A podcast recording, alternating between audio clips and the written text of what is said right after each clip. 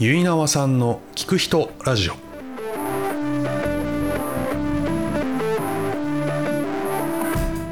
皆さんこんにちは。ゆいなわさんの聞く人ラジオのお時間です、えー今回は公認心理師増野武さんにお話を伺いました。えー以前僕が演劇をしていた頃えー一緒に舞台に立っていた増野さん。えーその後しばらく連絡は取っていなかったのですがえー今回久しぶりにお話をすることができましたえー今は奈良県にお住まいとのことでえー聞く人ラジオ初のオンラインにてお話をお聞きしました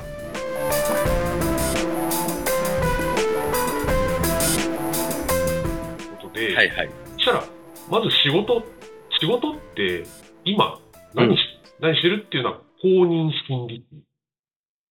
公認心理師っていう、まあ、あのー資格なんだけれども、はいはい。まあ、ただ仕事としては、はい。あのー今、この生きづらさ、例えばはいはい。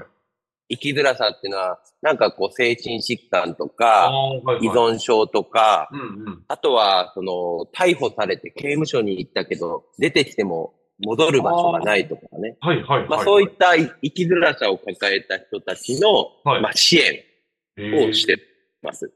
支援っていうと何をするんですあの、その中で僕が担当してるのは、まあ、主に、まあ、ゆいなさんの聞く人じゃないけども、かはいはい。相談を、こう電話だったり、LINE だったりで、こう相談を受けたりっていう仕事をしたりだとか、はいはい。あとは、あの、まあ、うちのこう会社の中にこう入所型の施設なんかも運営していて、うーん。うん、で、そこにまあ、こういらっしゃる、何かこう、生きづらさを抱えた人たちと、うんうん。まあ、グループワークをやったり。カウンセリングをしたりだとか。ああ、そうななんんだ。かそそういったはいはい。類の、はい仕事をしてます。それどんぐらいしてますか？長さ的には。もう、10年になるかな。へえ、あ、そうなんだ。え、うんその公認心理師っていうのはちゃんとちゃんと勉強をして資格取ってみたいなことですよね？そうです。へえ、それ何年ぐらい勉強する公認心理師はね、あでも取ったのは、去年、一昨年ぐらいかな。国家資格の試験を受けるんだけれども、はいはい。ただそこに受験資格っていうのがいろいろと、その、大学院行ったり、大学院に行ったりとかっていうルートもあれば、まあ心理なのでね。はいはい。あとはその実務経験って言って、はいある程度、はいはい。5年以上、はいそういった心理に携わる支援をしている人っていうのは、そういった受験資格を得られる。うーん。それで、一昨年ぐらい。はい。あ、そっか。じゃあ今働いてる職場がもうそういうのの携わってるっていうことになってってことなんですね。と、もともと、うん。へえ、なるほど。あれ、じゃあ最初にじゃあそこに入ったきっかけみたいな感じ？うんな、なんなんですそもそもが、はい僕だから、ゆいなわさんたちとね、あかの、はいはい。ストアハウスカンパニー行って、その後上の、上野にね、ストアハウス行って、うんおやつきのお仕事させてもらったんだけど、それはいが多分、2000、最後芝居でやったの多分2009年とかだったと思うんですよね。ああ、はいはいはいはで、その後はなんかこう、いろいろ、こう、芝居出たり出なかったりい。はいはい。しながら、はいまあ、北上野のストアハウスで働かせてもらってて、はいはい。で、その頃、2013年ぐらいかな。うんうん。うん。まあ、ゆいなさん知ってたかわかんないけど、結構僕も演劇と並行しながらめちゃめちゃジャンブルをやっていて、ああ、なんか、なんとなく聞いてます。あんま詳しく知らないですけど、はい。そうそう、もうある意味こう、ギャンブル依存状態になって、もう家賃も払えないわとかっていう状態に、はいはい。その頃ってもちろんちゃんとお給料もらってたんだけれども。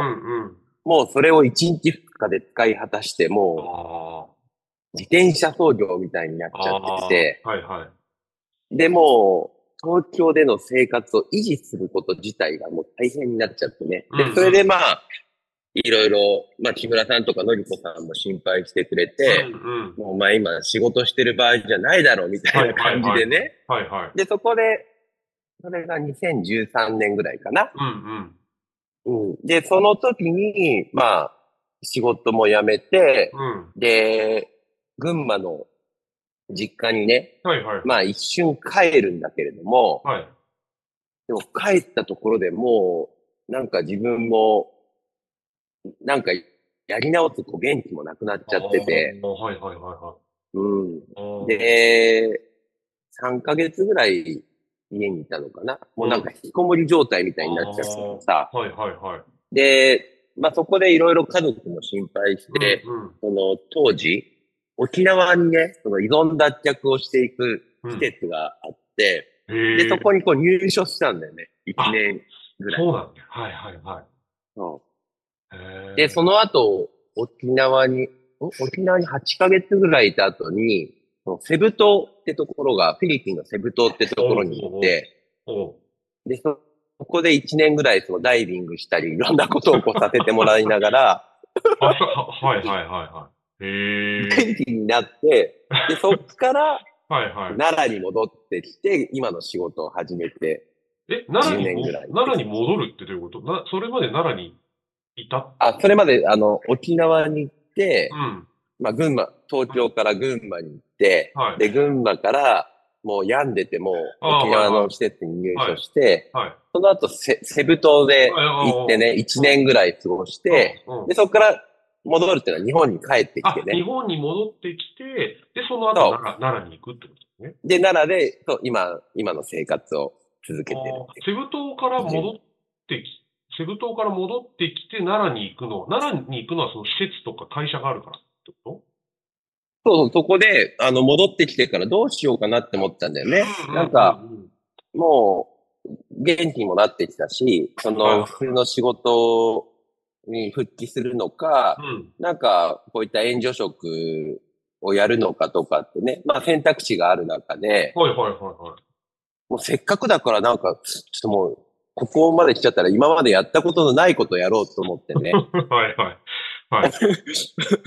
で、なんかいろんなその過程で、心理の勉強とかしながら、まあ仕事して今に至るっていうか。へえ、でも、その心理師を選択するきっかけみたいなのなんかあったってこあのーなんだろうな、その、まあこれ演劇とかとも似てるかもしれないんだけども、結構やっぱりこう、まあ、俺はそんな得意じゃなかったけど、演劇やってる時ってさ、やっぱりなんか行動したり、はいはい。周りの誰かを観察したりとか、はいはいはい。そこで何か気づきを得て、うんうん。うん、なんか伝えたり、受け取ったりっていうやりとりって、すごく、なんか演劇の、ね、現場とも、今になってなんなんとなくわかるんだけど、なるほどね。はいはいはい。で、なんか、そういった心理支援っていうのも、なんか今まで自分が、こうやってきたことにもなんかつながるんじゃないかっていうこともあったりだとそっか、かそっか、はいはい。うんあとはね、この奈良に帰、あの、戻っ、日本に戻ってきた頃に、まあ、いろんなその、まあ、心理学の先生とかをこう、外国から呼んだりして。その、たまたまその、アテンド、まあ、ガーシーならぬ、マーシーを、あ あ、面白い、面白いこと言ったよ。はいはい。カットでもマーシー、マーシー。で、はい。マーシーならぬガーシーならぬね、はいアテンドしててね。で、なんかそういう人たちと、まあ、俺の役割になっても、ただ、なんか日本で来てね、美味しいものを、日本っぽい食べ物が食べれる、こう、レストランに案内するとか、まあ、その程度のことだったんだけども、で。もなんかその中で、結構いろんな外国の人たちと関わりながら、はいはい。なんか、この人面白いなとか、なんか、ちょっとオーラあるなみたいなね、うんなんかいろんな人に出会う機会があって、でうん。結構その心理の世界って、なんか面白いなって思って、あ、そういうことなんだ。なるほどね。でもそれをもう年齢的にはだ、まあまあ、言ってるっちゃ言ってる年齢？そうそう。だから、あー35からもう40近いうん頃だよね。そっかうん。で、それで、まあじゃあその道に入ってって今に至るみたいな感じ。そうそへえ、すごい人生ですね。なんか、う。うん、俺だってもう、今40今年6になりましたもん。あそうですか。もう、いい、ねいいお年でいらっしゃる。ええそうだよ。ゆいなわさんとか、そういちさんとかとやってたこと、まだ20代だもんね。そうですよね。だから言ったら20年ぐらい前の話ですよね。なるほど。したらさ、じゃあ今は、あのーお仕事で、その、ん？出、出所された方とか、そういう人たちの、まあ話を聞きながらいろいろカウンセリングしていくとかいうのをやってるってこと？そうですね。なんかまあ、最近ね、ウェルビーイングっていう言葉も流行ってると思うけど、はいはい。何かこう、生きがいを持った生き直しみたいな、まあ、伴奏だよね。な、何するの？じゃあ、具体的に。話を聞いたり、アドバイスしたり。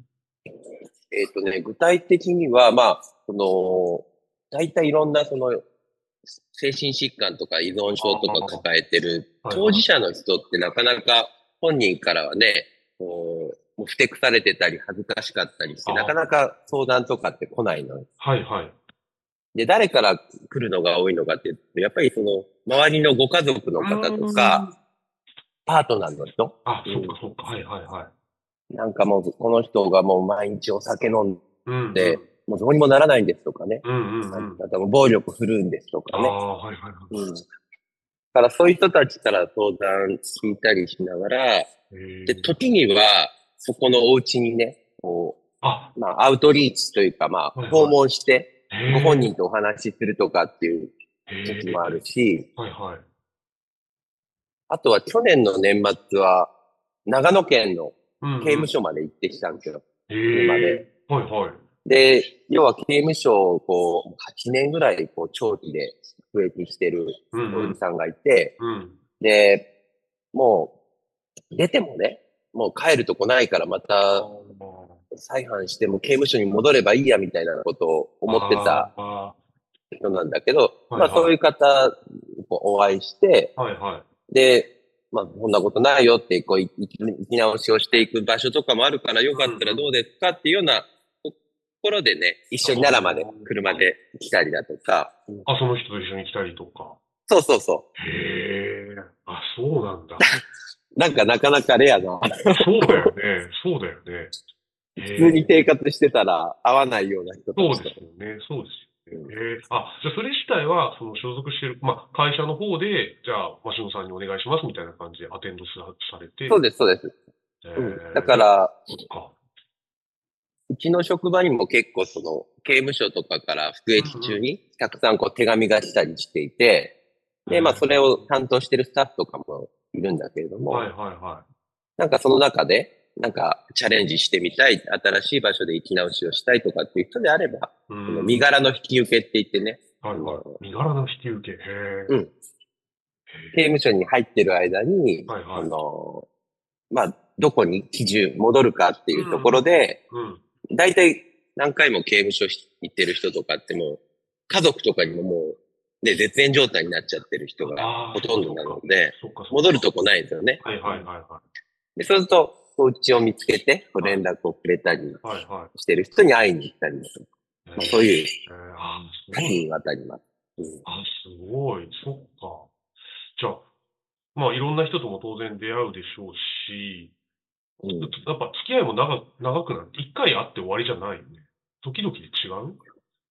で、いらっしゃって、まあ、例えば、こう、施設とかで、このカリキュラムを受ける人っていうのは、大体まあ2年間、1年半から2年間ぐらいの付き合いなのか。なるほど。じゃあ、あるスパン、例えば月に1回なのか、それはわかんないけど、そういう感じでたまに会って話をしながらみたいな感じ？そうです、そうです。だから、ね、本当にそれこそ2年、3年とかって付き合いになる人もいれば、うんうんうん。来てから2日ぐらいでどっか出てっちゃう人とかもいるし、あ、もういなくなっちゃうんだ。いなくなっちゃう人とかも。うわ、そうですか。どうですか、その仕事やってて。どんな感じですか？なんかでも、ね、いろんなその、い役割を与えられてるというか、うん。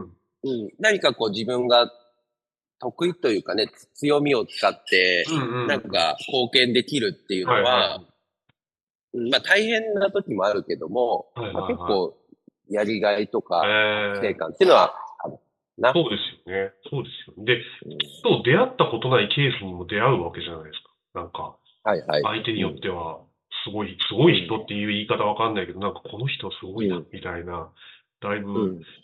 でもそういう人とも対峙してやっていかなきゃいけないわけでしょ？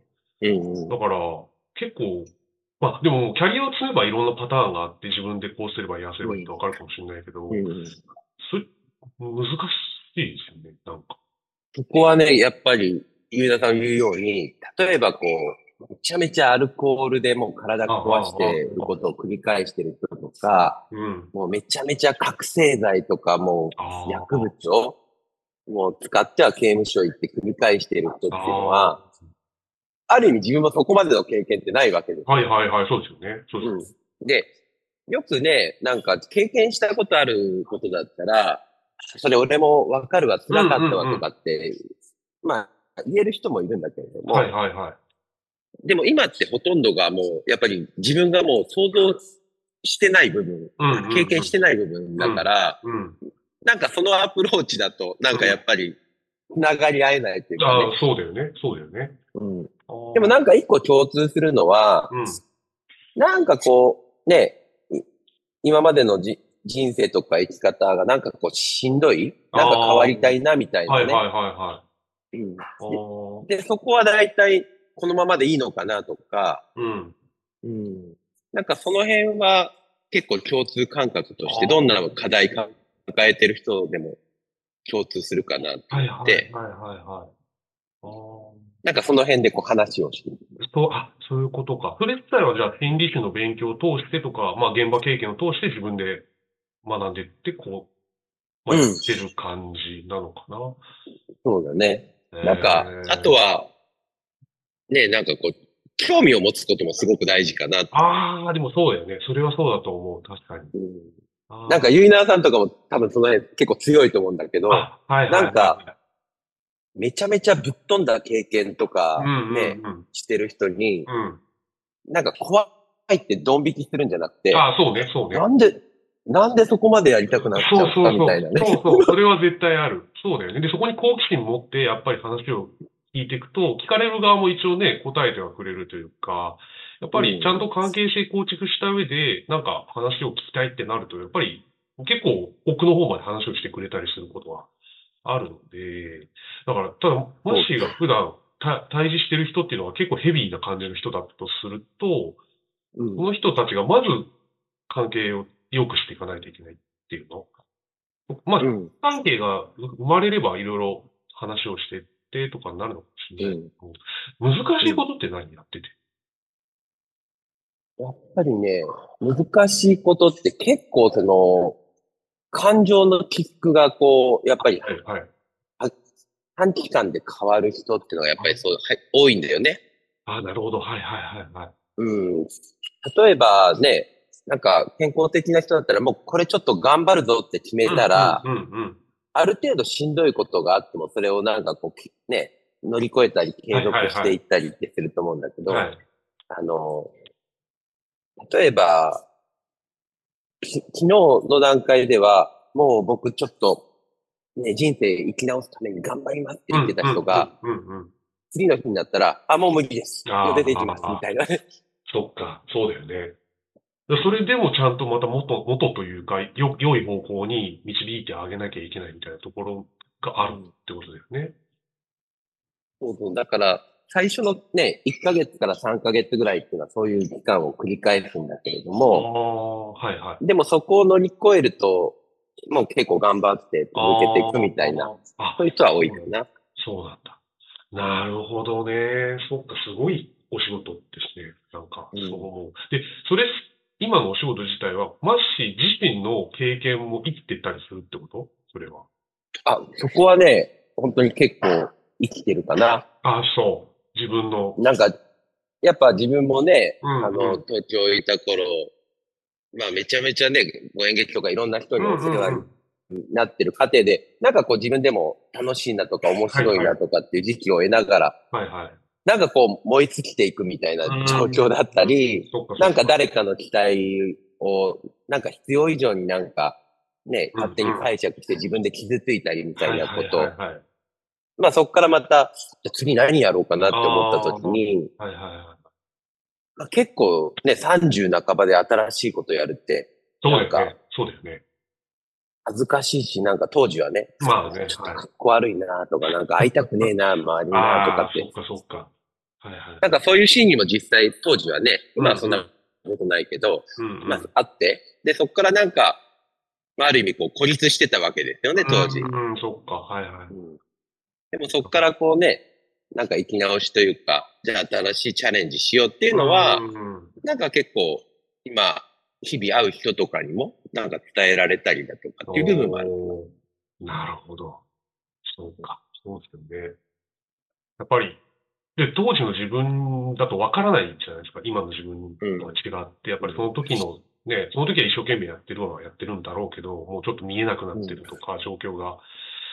そうだよね。やっぱその時に、で、逆を返して今の自分にとっては、今目の前にいる、まあ、クライアントというか、まあ、ね、一緒にいる方がどういう状況なのかみたいなのは、なんか、まあ、た今の経験も重ねてきてた目で見れるし、対応、対応できるうしんという感じになってきてる。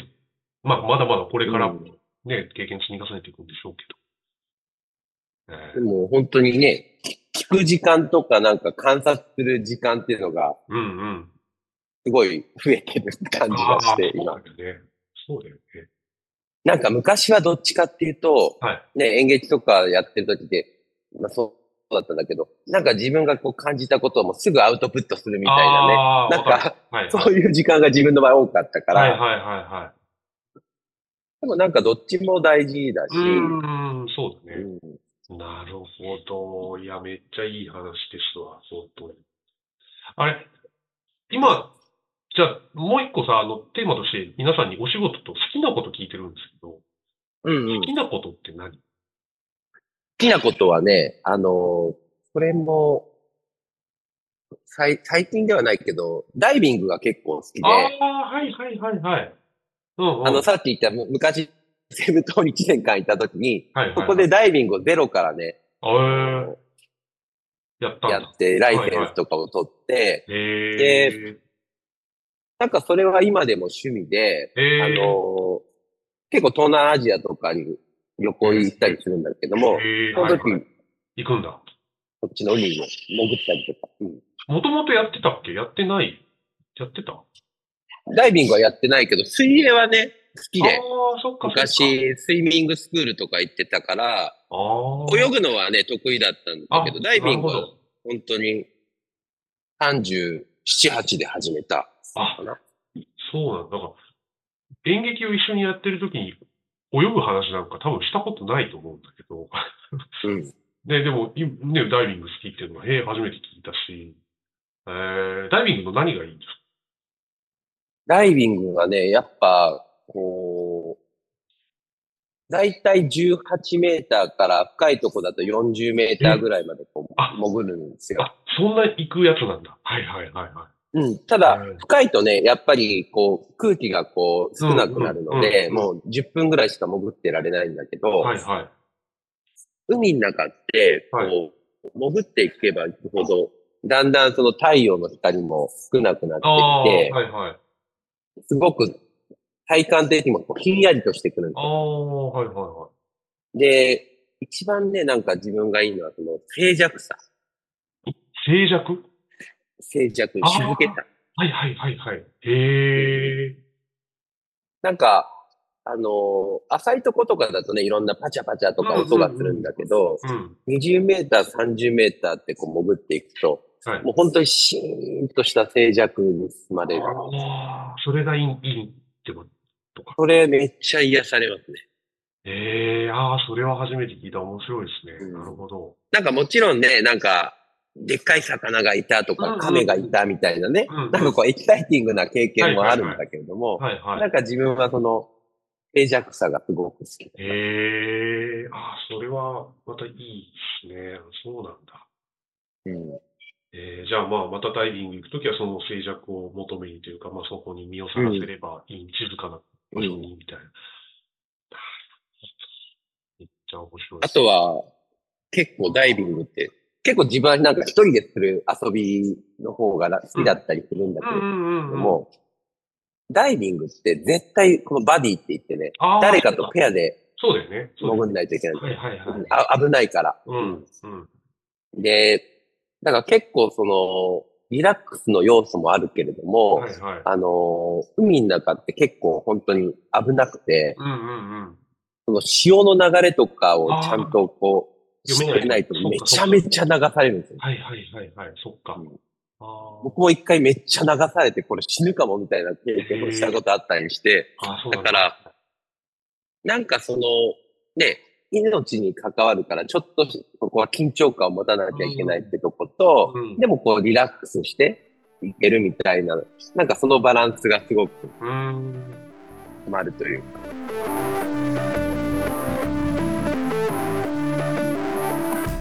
生きづらさを感じている人の支援をするお仕事に、え現在携わっている増野さん、え自分が経験していないことをしている人と対峙する中で、え人生がしんどい変わりたい、えこのままでいいのかなと思うことは、えどんな人でも共通するというお話が印象的でした、えー、増野さんありがとうございました、えそれではまた次回。ゆいなおさんの聞く人ラジオでお会いしましょう。